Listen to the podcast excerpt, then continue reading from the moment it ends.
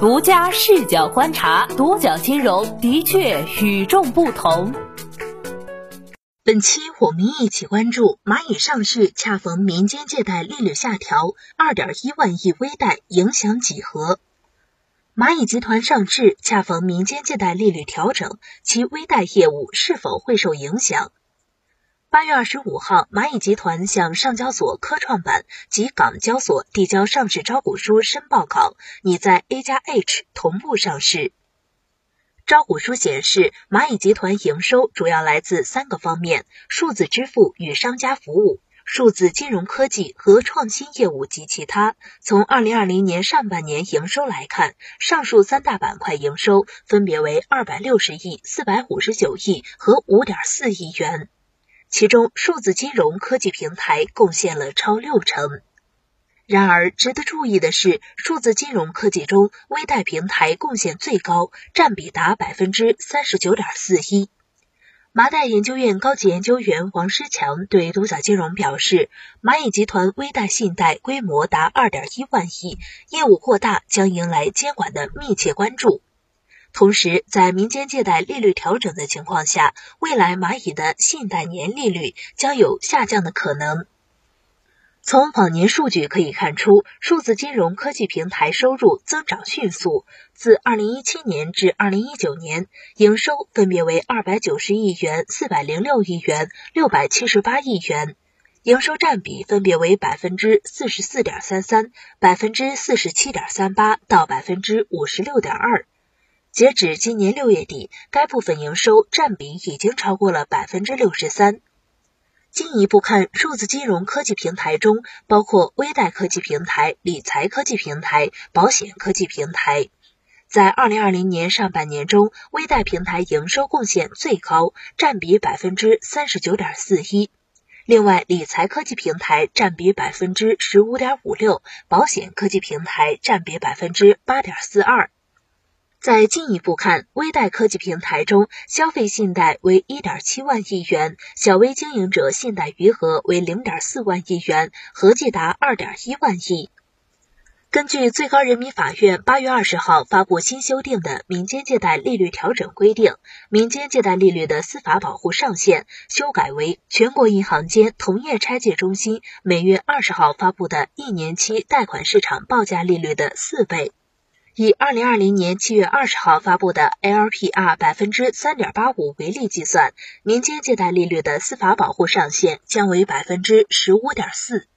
蚂蚁集团在招股书中这样表示：“我们的微贷科技平台业务可能无法维持过往的高速增长，无法控制的因素包括现行利率及监管机构规定的最高利率等。”对此，麻贷研究院高级研究员王之强对独角金融表示。微贷领域会受到最近民间借贷政策影响，未来蚂蚁的信贷贷款年利率有下降的风险。蚂蚁集团消费贷规模过大，一旦发生重大风险，涉及面非常广泛，未来增长会受到监管部门的密切关注。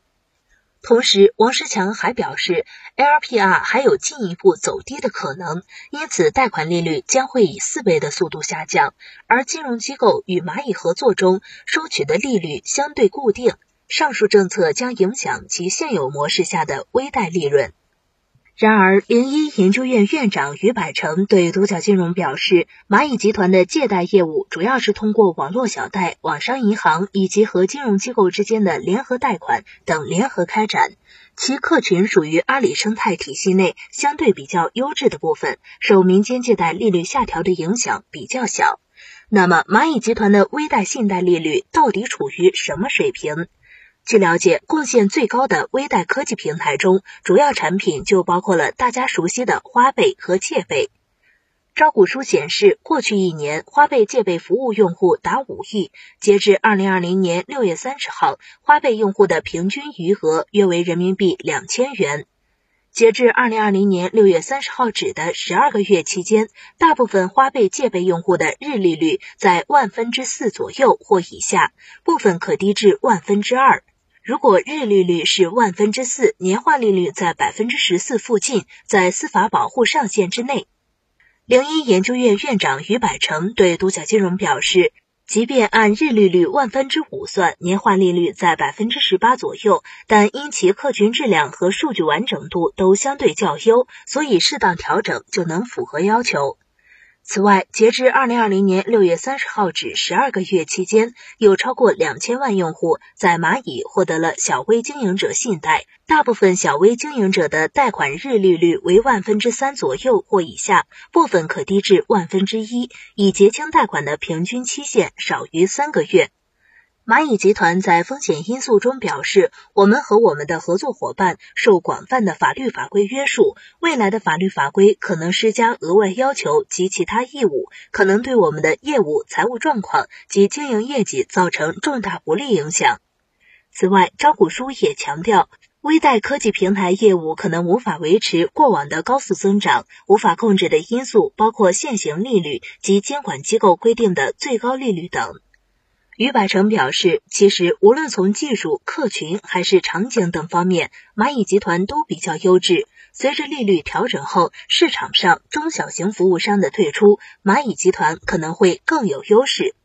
那么，对于蚂蚁集团上市以及如今的消费贷业务面临的风险因素，你怎么看呢？请将你的想法在留言区讨论。好的，以上就是本期的全部内容，谢谢收听，咱们下期再见。